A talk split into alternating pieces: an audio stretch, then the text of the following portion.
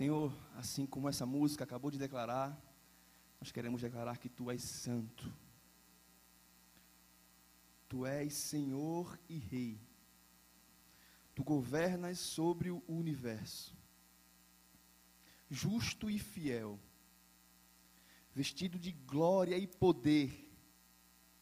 Coroado estás. Para sempre reinarás. Nós queremos nos prostrar aos teus pés nessa noite. Queremos rogar a tua santa graça, queremos rogar a tua misericórdia, queremos rogar a tua atenção sobre esse lugar aqui, Senhor, essa noite. Fala aos nossos corações, nos usa, me usa, independente de quem eu sou, para proclamar o Evangelho de Cristo, o Evangelho da graça, o Evangelho do Reino em nome de Jesus. Amém. Amém. Boa noite, Igreja Rio. Graça, paz e misericórdia da parte de Deus para nossa vida essa noite. Amém. Gente, estou muito feliz. Mais uma quarta-feira. E nós estamos, como vocês sabem, no decorrer de uma série de mensagens com o tema Palavras de Liberdade. Aos domingos, nós estamos abordando cada mandamento, e vale a pena lembrar que na Bíblia não existe esse termo, os dez mandamentos. Na verdade, são palavras que Deus dá a um povo que ele acabou de tirar do Egito. Então, são palavras de Deus, ou então, mais à frente, nós vamos ver que o povo se refere aos dez mandamentos como a lei. Então, aos domingos, nós estamos abordando essas palavras de liberdade nós abordamos já o primeiro mandamento, que não terás outros deuses além de mim, disse Deus. Nós abordamos domingo, não farás para ti imagem de escultura. Então, hoje, nós vamos apenas aprofundar um pouco mais, como fizemos na quarta-feira passada, a mensagem que foi passada no domingo. E como é que nós vamos fazer isso? Nós vamos meditar na palavra que foi ministrada no domingo e vamos, com base no Novo Testamento, abordar alguns aspectos que podem ser aplicados na nossa vida à luz do Novo Testamento. Nós estamos na segunda palavra, que é: Não farás para ti nenhum ídolo. E eu quero que você abra comigo em Êxodo 20, verso 4.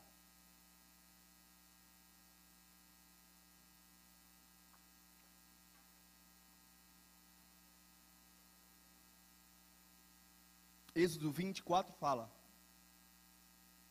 Não farás para ti ídolo, nenhuma imagem de qualquer coisa no céu, na terra ou nas águas debaixo da terra. Não te prostrarás diante deles, nem lhes prestarás culto, porque eu, o Senhor teu Deus, sou Deus ciumento, que castigo os filhos pelos pecados dos seus pais, até a terceira e quarta geração daqueles que me desprezam. Mas trato com bondade até mil gerações aos que me amam e guardam os meus mandamentos. Palavra de Deus. Nós precisamos entender algumas coisas antes de nós começarmos ou então continuarmos essa mensagem. Nós precisamos entender primeiro o que é que é esses dez mandamentos. Nós temos falado isso aqui, mas eu acho que vale a pena a gente retificar e falar novamente que os dez mandamentos, eles não são um conjunto de regras ou demandas para autossalvação ou autorredenção. Deus não deu regras para que o homem, por meio dessas práticas, se salvasse, por exemplo. Ele não esperava que eu e você praticássemos essas regras, esses mandamentos, para que nós pudéssemos bater no peito e dizer: Eu fui para o céu porque eu cumpri a lei. De forma nenhuma, pelo contrário, o homem ele é impossibilitado de cumprir a lei em sua totalidade por conta do pecado que habita no homem. Então, não foi intuito de Deus fazer com que o homem tentasse uma autossalvação por meio de uma autojustiça. Pelo contrário, ele espera, ele espera que o homem confie na justiça que vem do alto, que é a graça de Deus sobre os homens, que dá, que presenteia e que tem prazer em fazer isso para os seus filhos. A lei também não é também um conjunto de regras que dificulta a vida dos seus. Deus não acordou de mau humor e falou: Eu vou dificultar a vida desses caras. Então eu vou dar uma série de regras para que eles vivam caindo. Não. Nós precisamos entender o contexto do que está acontecendo aqui. Primeiro é que os hebreus eram escravos no Egito. Os hebreus, o povo de Deus, a nação santa, eles estavam escravizados no Egito. E daí os hebreus, a palavra vai dizer que os hebreus oraram a Deus pedindo por libertação. Então eles estavam no Egito, escravos, e pediram por libertação. Daí Deus intervém. Deus intervém e liberta o povo da opressão. E Deus que interveio, que libertou esse povo dessa opressão, ele começa a guiar o povo a uma nova terra. E, consequentemente, Deus dá essas palavras para guiar esse povo numa vida mediante Deus saudável. Porque, da mesma forma que Deus tirou o povo do Egito, por meio de uma intervenção, usando Moisés, abrindo o Mar Vermelho, Deus agora precisava abrir o Mar Vermelho dentro desse povo. Porque Deus tirou o povo do Egito e agora, por meio dessas palavras, Deus precisava tirar o Egito do povo. Não sei se você sabe disso, mas é muito mais fácil tirar alguém da rua, mas é muito mais difícil tirar a rua de alguém. É muito mais fácil você libertar a pessoa de algo, externamente falando, mas ainda existem restícios dentro da pessoa que ainda exalam essa escravidão. Então, a lei não é um meio de salvação, nem um conjunto de regras para dificultar a vida do homem. Então, o que é a lei? O que é o decálogo? O que são essas palavras de liberdade. Para uma compreensão correta, correta, nós possamos dizer que a lei são princípios dados por Deus àqueles a quem ele já provou e já demonstrou o seu amor. Deus está dizendo algo ao povo que ele já libertou. Porque Deus não pede para que o homem faça algo, para que ele faça algo por homem, para o homem. Ele fala o que o homem deve fazer, porque ele sabe o que ele já fez por ele. É o Evangelho. O Evangelho não é um conjunto de regras que faz com que nós saibamos o que temos que fazer para sermos salvos. O Evangelho não é Deus dizendo ao homem o que ele tem que fazer. O Evangelho é Deus dizendo ao homem o que ele já fez. O Evangelho é uma boa notícia, não um bom conselho. Deus não está nos dando conselhos. Deus vem para nos dar uma notícia. E que notícia é essa? Que nós estávamos a caminho do inferno, mas Ele, por meio de uma intervenção, interrompeu essa caminhada e nos trouxe para o reino do Filho, do seu amor, de graça. Isso é o Evangelho. Então, são princípios dados por Deus àqueles a quem Ele já demonstrou o seu amor e também são valores, valores de sabedoria para que tenham liberdade para amar Deus acima de tudo e ao próximo como a si mesmo. Liberdade. Uma vez eu estava numa fila de uma lotérica e alguns podem conhecer minha história aqui. Eu sou um ex-dependente químico, sou um ex-drogado. E daí eu estava nessa fila e encontrei um cara que vivia comigo nessa vida. Depois de uns anos, ele, caramba, eu soube que tu é crente agora. Isso foi no começo da minha caminhada. E eu falei, é, eu sou crente, velho. E ele disse, caramba, é, agora é meio chato, né? Porque vocês não podem fazer nada. Vocês não têm a liberdade que eu tenho.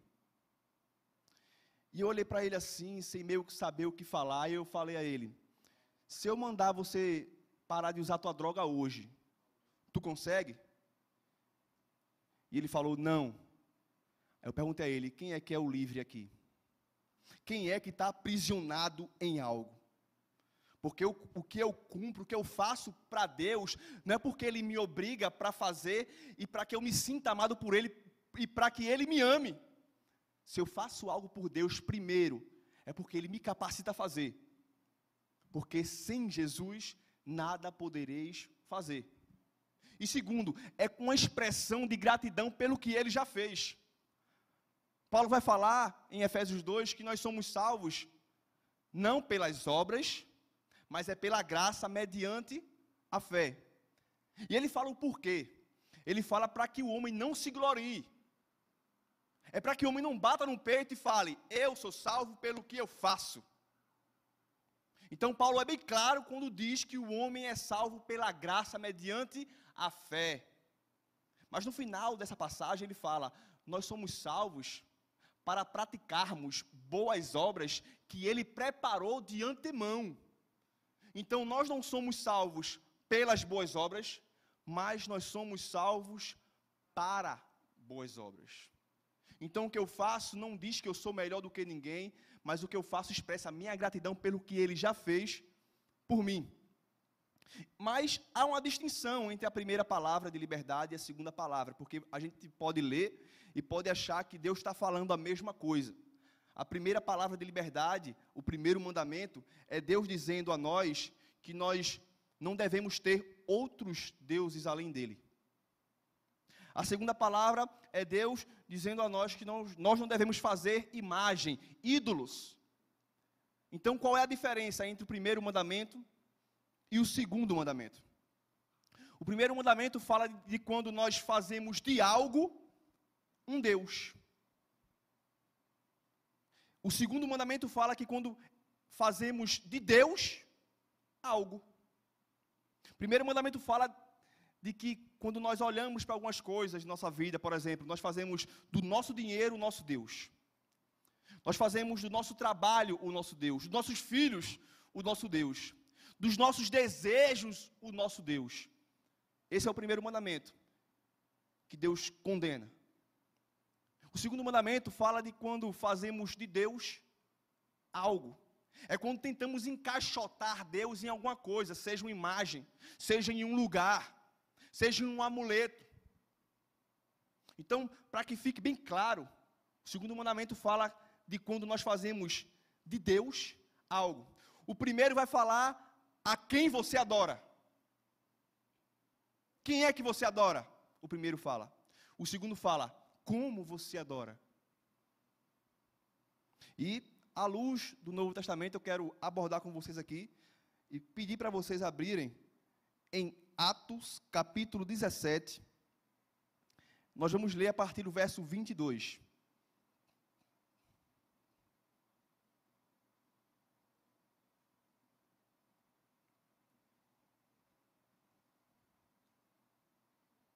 Atos 17, 22.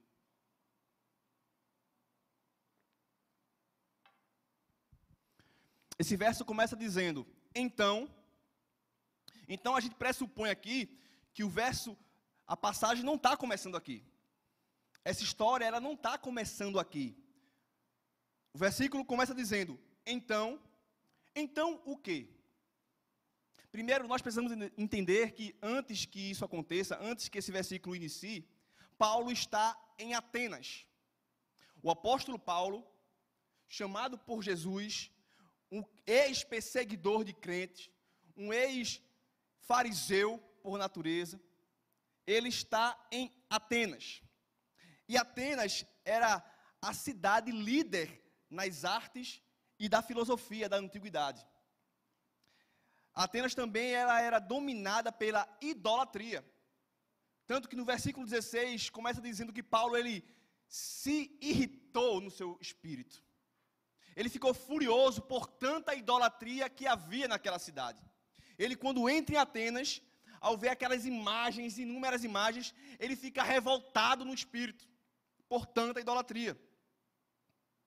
É interessante que um filósofo chamado Suetônio, ele afirma que existiam mais de 30 mil estátuas dedicadas a deuses em Atenas na época antiga.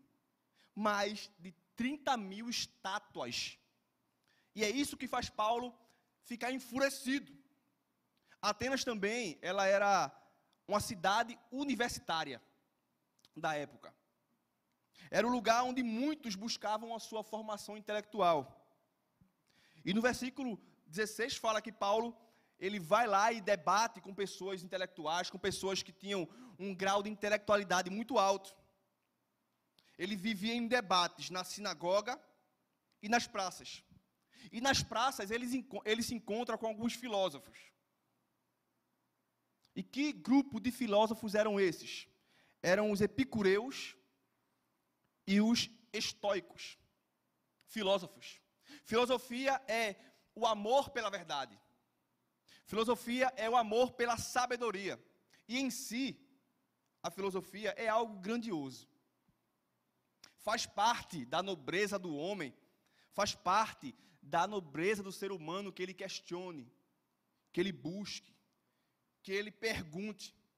E diante de tudo isso, Sócrates fala: Eu sei que nada sei. Os epicureus, um desses grupos que Paulo debatia, eles entendem que a vida é o aqui e agora. Eles aproveitam a vida como se não houvesse amanhã. Não tem futuro para eles, não tem céu, não tem eternidade. A vida ela é apenas uma breve jornada entre o berço e o caixão. Morreu, acabou. O sentido da vida para eles é o prazer. Comamos e bebamos, porque amanhã morreremos. Já os estoicos, eles eram fatalistas. Eles acreditavam que a vida está marcada por um destino cego. E a virtude do homem está em aceitar a sua condição. É a síndrome de Gabriela. Eu nasci assim, ou vivi assim, ou morri assim. Eles eram assim. Inclusive, tem uma frase desse grupo filosófico dos estoicos que fala: é necessário coragem para mudar o mundo, mas também é necessário coragem para aceitar o que não pode ser mudado. Filosofias que, olhando de longe e aplicando direitinho no Evangelho, elas podem se encaixar, se você perceber. Contudo, nenhum dos dois acerta a verdade essencial. Nenhum dos dois. Ambas as filosofias, os estoicos e os epicureus, eles conhecem somente o homem desprendido de Deus. Eles conhecem o homem apenas baseado em si mesmo e que jamais encontrarão sua verdade real. Uma vez que essa verdade reside apenas no relacionamento íntimo com Deus. Então, versículo 22 fala: Então, Paulo levantou-se na reunião do Areópago e disse: Senhores atenienses, vejo que em todos os aspectos vocês são muito religiosos. Senhores atenienses, Paulo se levanta e começa o seu discurso no Areópago. O Areópago era uma grande pedra em cima de uma colina, onde as pessoas se reuniam para debater, para discursar. E Paulo se levanta, sem medo nenhum, diante de grandes filósofos, de, diante de grandes debatedores, filosóficos, históricos. E lá, além da cidade das artes, Atenas também era conhecida como uma cidade devota. Como eu falei, existiam mais de 30 mil estátuas redigidas para deuses.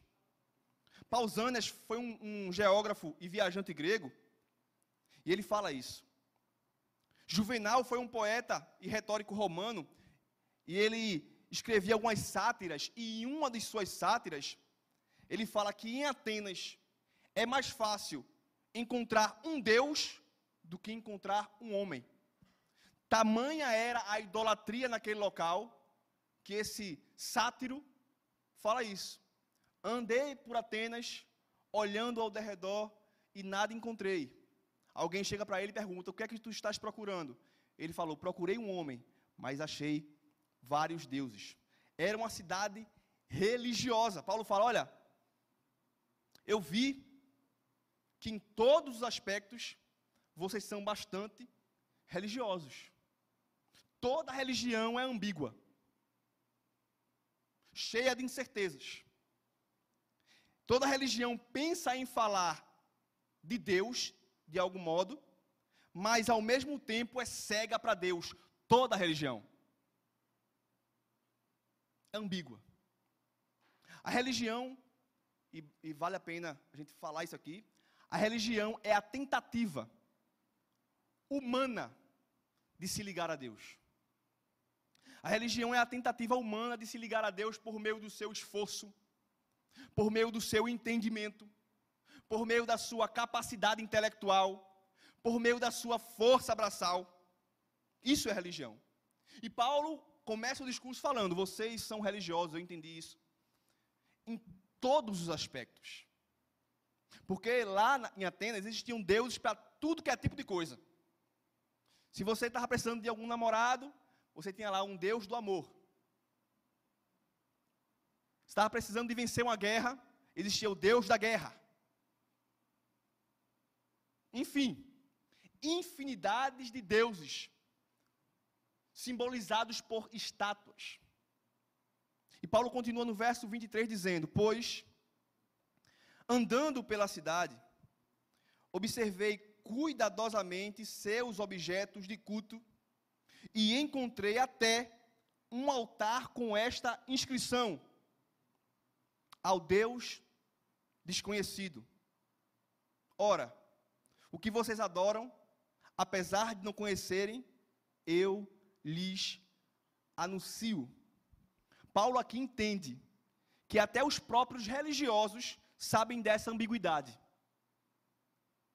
Paulo andando por Atenas, e em meio àqueles inúmeros deuses, inúmeras estátuas, ele se dá de frente com um altar vazio, sem estátua, e naquele altar tinha a seguinte descrição: ao Deus desconhecido.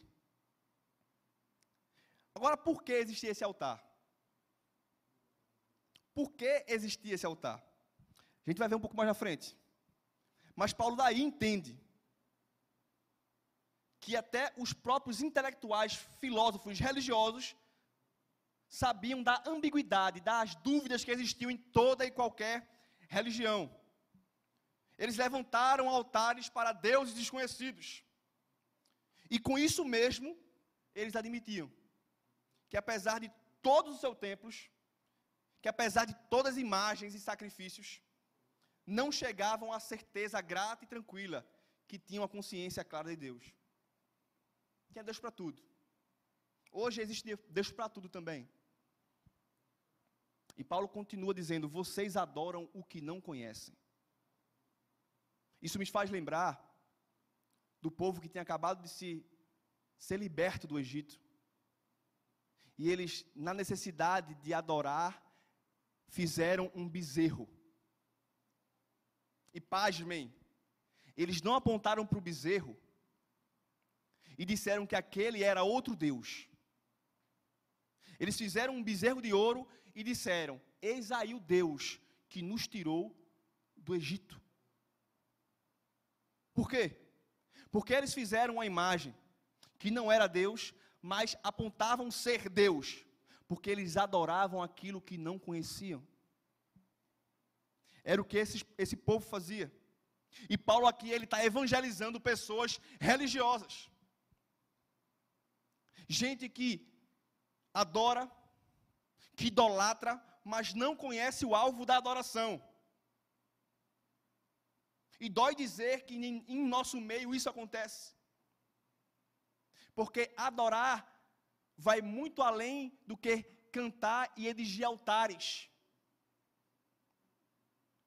Pessoas enchem igrejas, levantam as suas mãos, cantam Deus Santo de Israel, mas não têm um relacionamento com esse próprio Deus que eles dizem adorar. Adoram nos domingos, adoram nas quartas, adoram aos sábados, mas não conhecem ao Deus que adora. João Calvino comenta que é muito melhor ter o conhecimento de Deus do que adorá-lo sem conhecê-lo. Pois Deus não pode ser cultuado reverentemente a não ser que seja conhecido, a não ser que haja relacionamento. E existe uma tradição do século III depois de Cristo, registrada como história por um autor grego chamado Diógenes Laércio. Inclusive essa história ela é relatada em um livro muito conhecido, O Fator Melquisedeque. Essa história fala de uma praga que assolou a Grécia.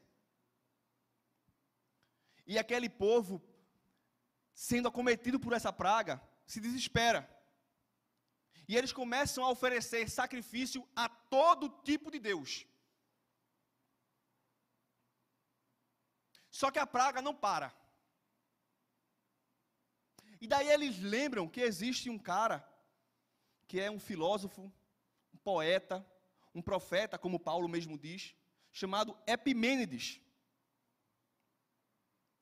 E eles vão lá falar com esse cara. E falam: Olha, a gente está com uma praga. Eles foram em Creta e falaram: A gente está com uma praga. A gente está oferecendo sacrifício a todos os deuses. Mas a praga não para. E a gente veio pedir sua ajuda. E ele aí recolhe um bocado de ovelha, sobe na colina com as ovelhas e fala: Ó, a gente vai soltar essas ovelhas. E onde essas ovelhas pararem, a gente ali levanta o altar e adora. Tá bom. Levaram as ovelhas para a colina, soltaram elas e elas começaram a passar por todos os deuses e não paravam. Até que em certo ponto elas paravam. E daí ele fala: levanta um altar aí. Eles levantaram um altar e falava: Como é que nós vamos colocar? Que estátua? Não, deixa sem estátua. Não, mas e o nome? Não, vocês vão colocar ao Deus desconhecido. Porque a praga parou quando eles ofereceram sacrifícios a esse Deus que as ovelhas pararam miraculosamente e eles começaram a adorar aquele Deus mesmo sem conhecer, assim diz a história. Essa história é relatada no livro de Dom Richardson em sua obra intitulada O Fator Melquisedeque.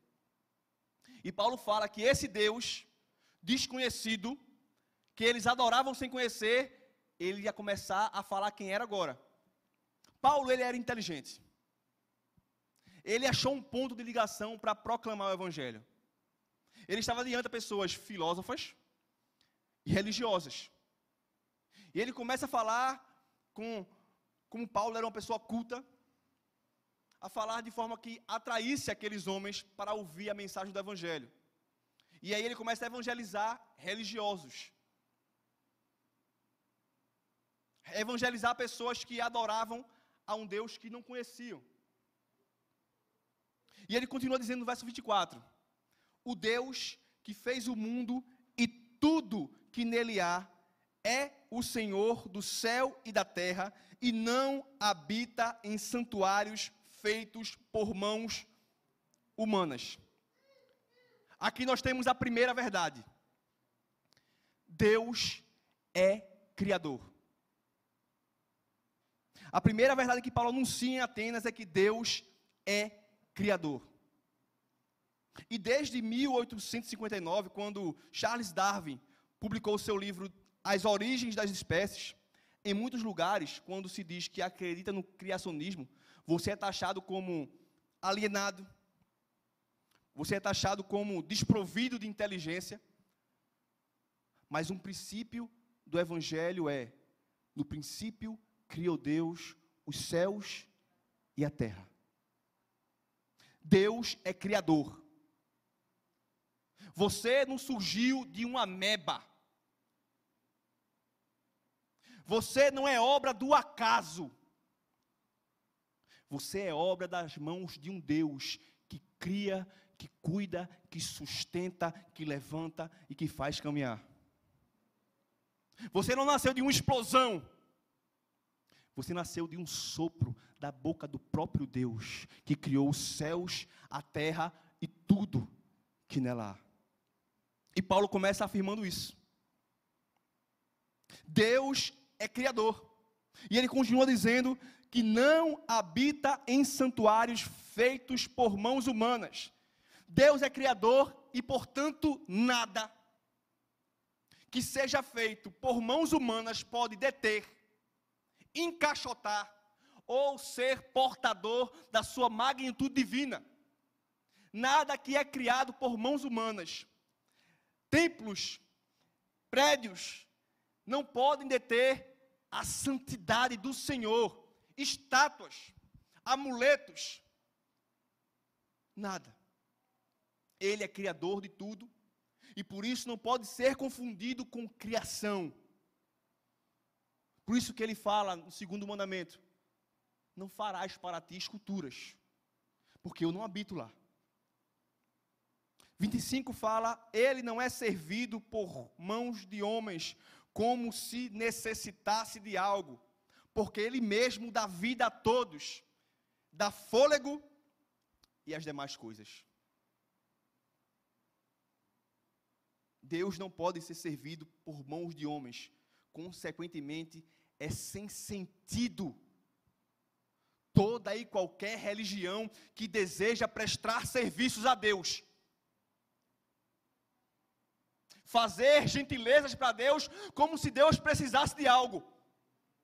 É bater no peito e dizer: Deus precisa de mim. Deus não é servido por mãos de homens como se necessitasse de algo. Deus não é o que necessita, Deus é o que dá. Uma vez que a sua natureza reside o dar e o criar. Ele fala que ele mesmo dá a todos vida, o fôlego e as demais coisas. Vida, fôlego e demais coisas. Deus é um Deus pessoal, que não somente cria, mas que também cuida de tudo aquilo que ele fez. Assim, qualquer religião, da mais grosseira até a mais refinada, dentro desse argumento é arrancado pela raiz. E daí abre-se espaço para o Evangelho, que é a palavra de Deus que doa e presenteia toda e qualquer religião, toda e qualquer religião, inclusive a evangélica. Você vai ver sendo anunciado um Deus, uma divindade, que espera que homens se acheguem a Ele com as mãos cheias de obras e sacrifícios, para que assim Ele possa fazer algo em troca. Mas o Evangelho nos apresenta um Deus que Ele é a própria oferta, Ele é o próprio ofertante, e Ele que vai, que vai em direção ao homem a fim de ganhá-lo para si. Por isso que o Evangelho não é um conselho para que os homens façam aquilo que eles acham que devem fazer para ganhar algo de Deus, mas é a notícia de que Deus já fez o que tinha de ser feito, a fim de que o homem fosse dele, porque Deus amou o mundo de tal maneira que deu o seu único filho, para que todo aquele que nele crê não pereça, mas tenha a vida eterna. Deus ele é o ofertante e Deus ele é a própria oferta. No versículo 26, Paulo continua dizendo: De um só fez todos os povos para que povoassem toda a terra, tendo determinado os tempos anteriormente estabelecidos e os lugares exatos em que deveriam habitar. Paulo aqui, ele tira o olhar das esculturas tira o olhar da natureza, ele agora olha para o homem e fala: Pois Deus fez de um todos os povos. Paulo coloca o homem no seu devido lugar de criatura e coloca Deus no seu protagonismo, dizendo que ele sim tem o controle de todas as coisas. Ele não é apenas criador, ele não é apenas aquele que cria e aquele que cuida, mas é aquele que tem um controle de todas as coisas e nenhum dos seus planos podem ser frustrados. Versículo 27, Paulo continua dizendo: Deus fez isso para que os homens o buscassem. E talvez tateando pudessem encontrá-lo.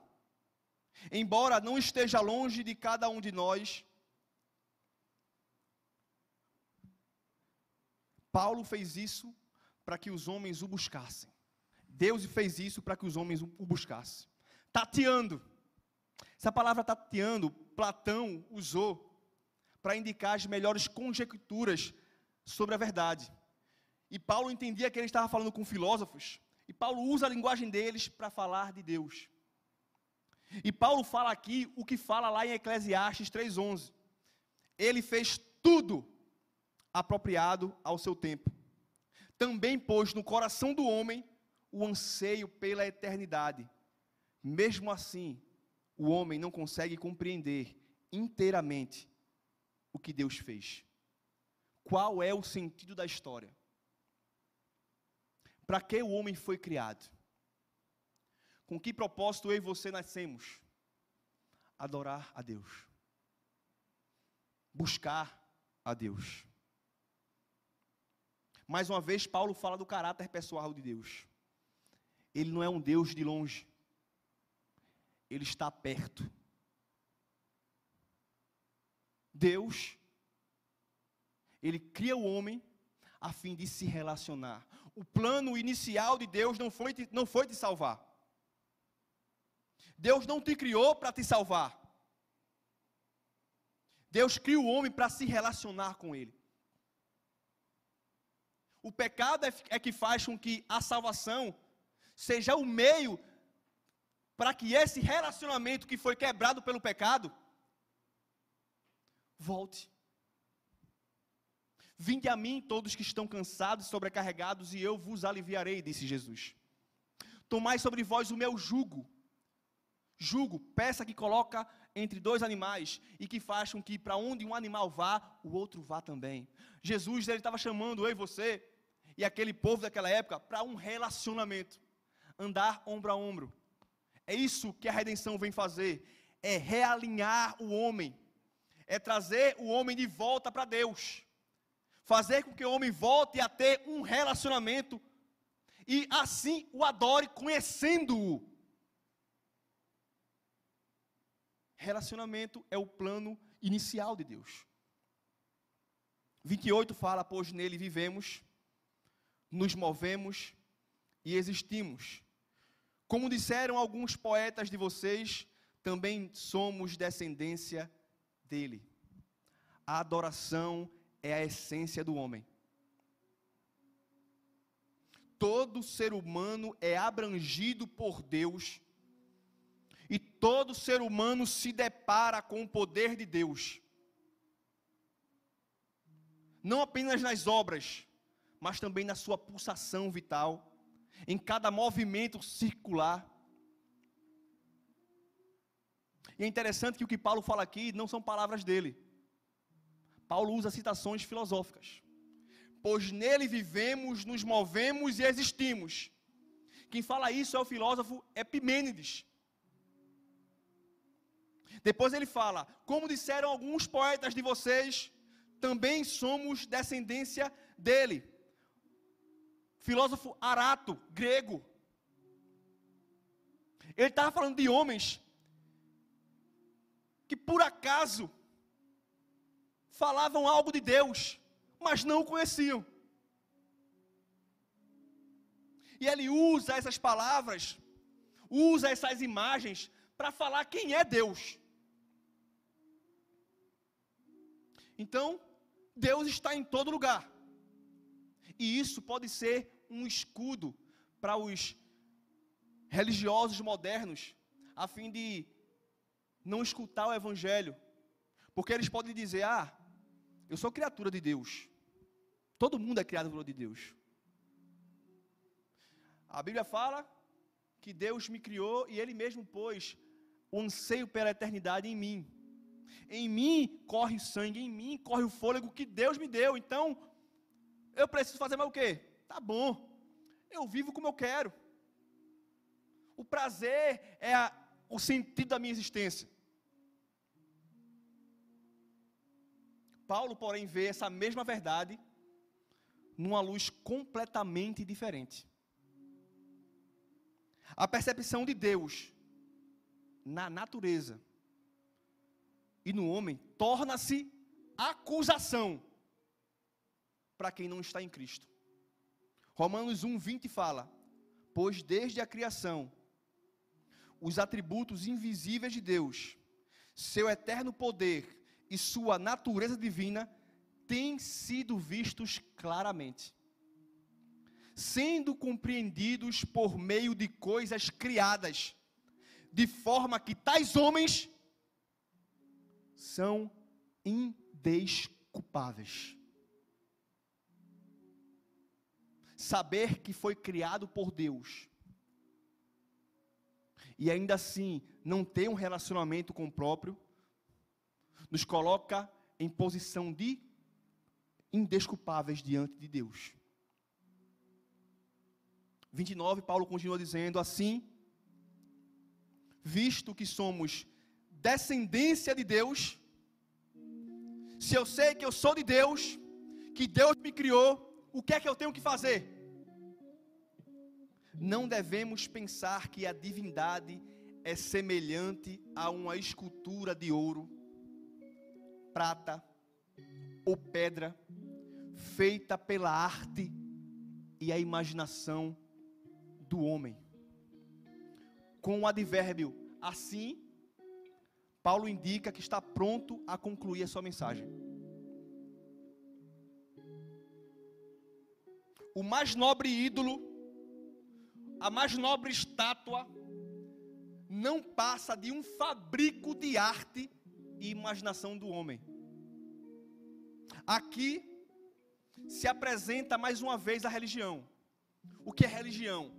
É o fabrico, é o ser humano tornando-se fabricante de Deus em pedra ou pensamentos.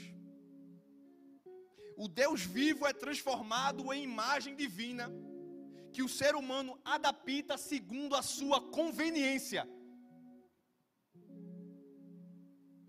É o homem no centro e Deus ao seu favor. As esculturas indicam que o homem está no centro e Deus está ao seu favor. Ídolo indica que o homem está no centro e Deus está em seu favor. Deus foi criado para o homem. É o que diz os ídolos. É o que dizem as imagens. O único Deus é transformado em objeto do ser humano não farás para ti esculturas. 30. No passado, Deus não levou em conta essa ignorância, mas agora ordena que todos, em todo lugar, se arrependa. Da mesma forma que Paulo se dirigia ao povo judeu, como geração corrompida, e sua suposta justiça como pecado, Paulo agora olha para fora e chama a adoração a um Deus desconhecido de ignorância. O meu povo não quer saber de mim e por isso está destruído. O povo perece por falta de conhecimento, disse Oséias. E vocês, sacerdotes, também não querem saber de mim e esqueceram as minhas leis. Portanto, eu não os aceito mais como os meus sacerdotes e nem aceitarei os seus filhos como os meus sacerdotes. Oséias 4:6. Aqui Oséias fala o que diz o segundo mandamento. Que ele alcança as gerações por conta da infidelidade. O povo perece por falta de conhecimento. Aqui o sermão de Paulo desemboca em seu verdadeiro alvo. O que é que Paulo queria com esse sermão? O que é que nós queremos com esse sermão? O chamado ao arrependimento. Porque o mesmo Deus que não leva em conta os tempos de ignorância, ordena a todos e em todo lugar que se arrependam. Versículo 31. Pois estabeleceu um dia em que há de julgar o mundo com justiça. Pois estabeleceu um dia em que há de julgar o mundo com justiça por meio do homem que designou. E deu prova disso a todos, ressuscitando-o dentre os mortos. Deus, de novo, ocupa o centro da cena como aquele que age. E Paulo finaliza o discurso aonde todo o discurso do evangelho tem que ser finalizado. Em Jesus. Quem é Jesus? Porque ele está apresentando Jesus. Por meio do homem que designou. Quem é esse homem? Jesus. O único. O único mediador, o único que pode fazer com que o nosso relacionamento com Deus seja possível. 1 Timóteo 2, 5, 6 fala: Pois há um só Deus, e um só mediador entre Deus e os homens, o homem Cristo Jesus. Pois há um só Deus e um só mediador entre Deus e os homens, o homem Cristo Jesus, o qual se entregou. Se entregou a si mesmo como resgate por todos. Só há um. E ele não veio como uma estátua. Ele não veio como obra feita por mãos humanas. Ele veio em carne. Se você puder, ficar de pé no teu lugar.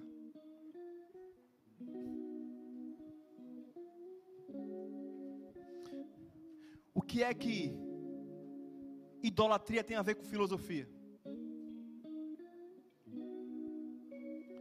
Nada.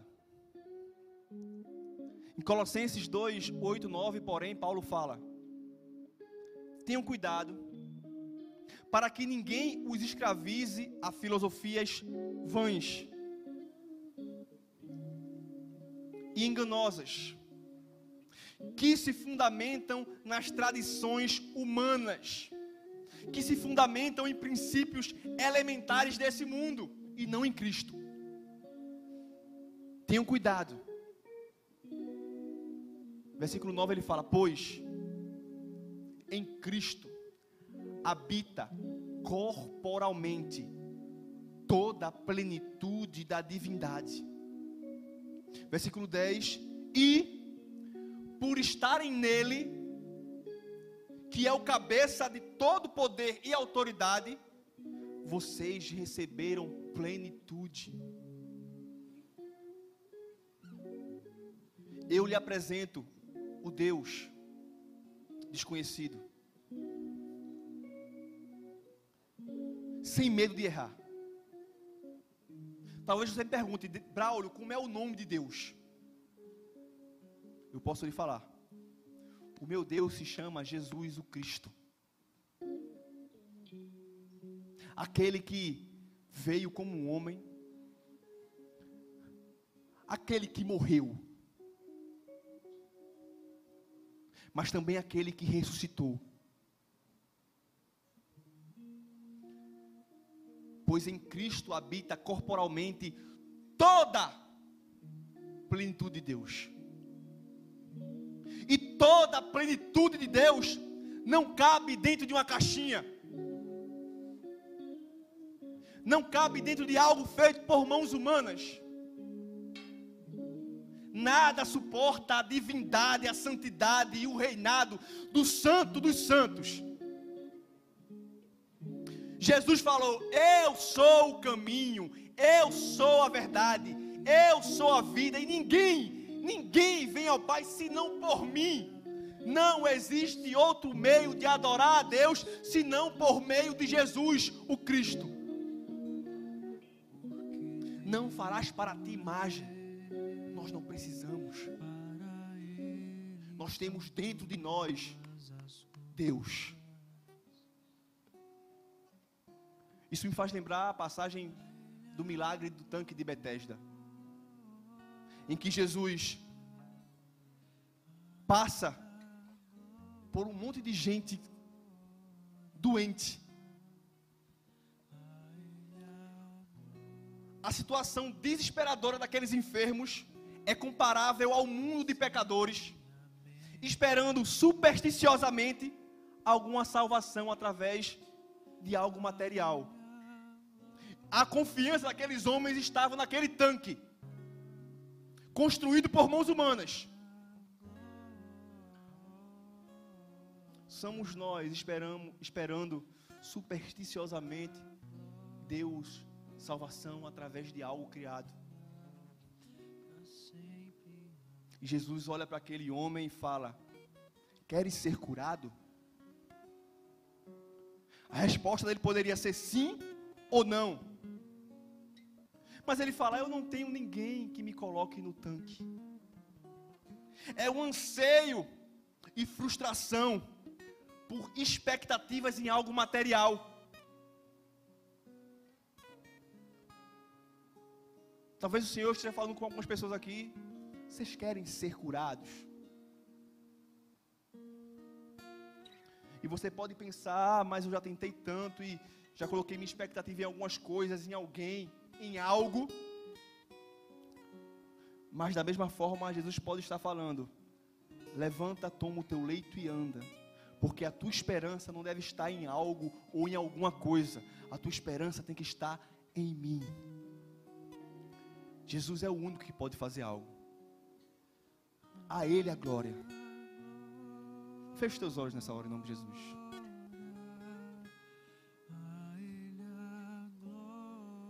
Deus, perdoa-nos, Senhor Deus, se o sentido da nossa adoração tem sido outro. Perdoa-nos se nós temos adorado aquilo também que não conhecemos. Perdoa a nossa presunção, a nossa falta de anseio por buscar um relacionamento contigo. Porque nós não queremos apenas a eternidade, Senhor Deus. Nós queremos a eternidade ao teu lado. Porque a eternidade sem ti não é nada. É inferno. Nos ajuda, Senhor Deus, a te adorar de maneira pura, santa e correta. Que nós não possamos, que nós não venhamos adorar ao Deus desconhecido, mas que nós venhamos adorar ao Deus que criou todas as coisas, ao Deus que se fez homem, ao Deus que veio ao mundo, ao Deus que morreu, ao Deus que ressuscitou e promete ressurreição a todo aquele que nele crê.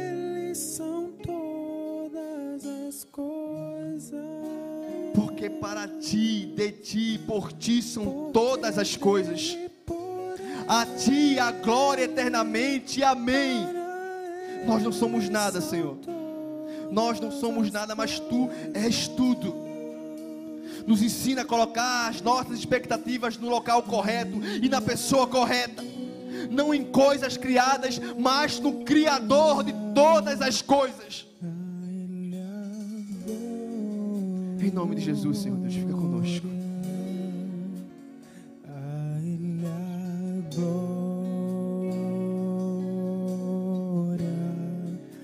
sempre. Amém. Que o amor de Deus, o Deus que criou todas as coisas, o Deus que mantém todas as coisas, o Deus que tem todas as coisas sob o controle. Que a graça do nosso Senhor Jesus Cristo, o único mediador entre os homens e Deus, o único que pode ser o meio de um relacionamento com o Pai. E que as consolações do Espírito Santo de Deus, que faz com que nossa adoração chegue até a sala do trono, esteja com todos nós, hoje e para todo sempre. Amém. Que Deus nos abençoe.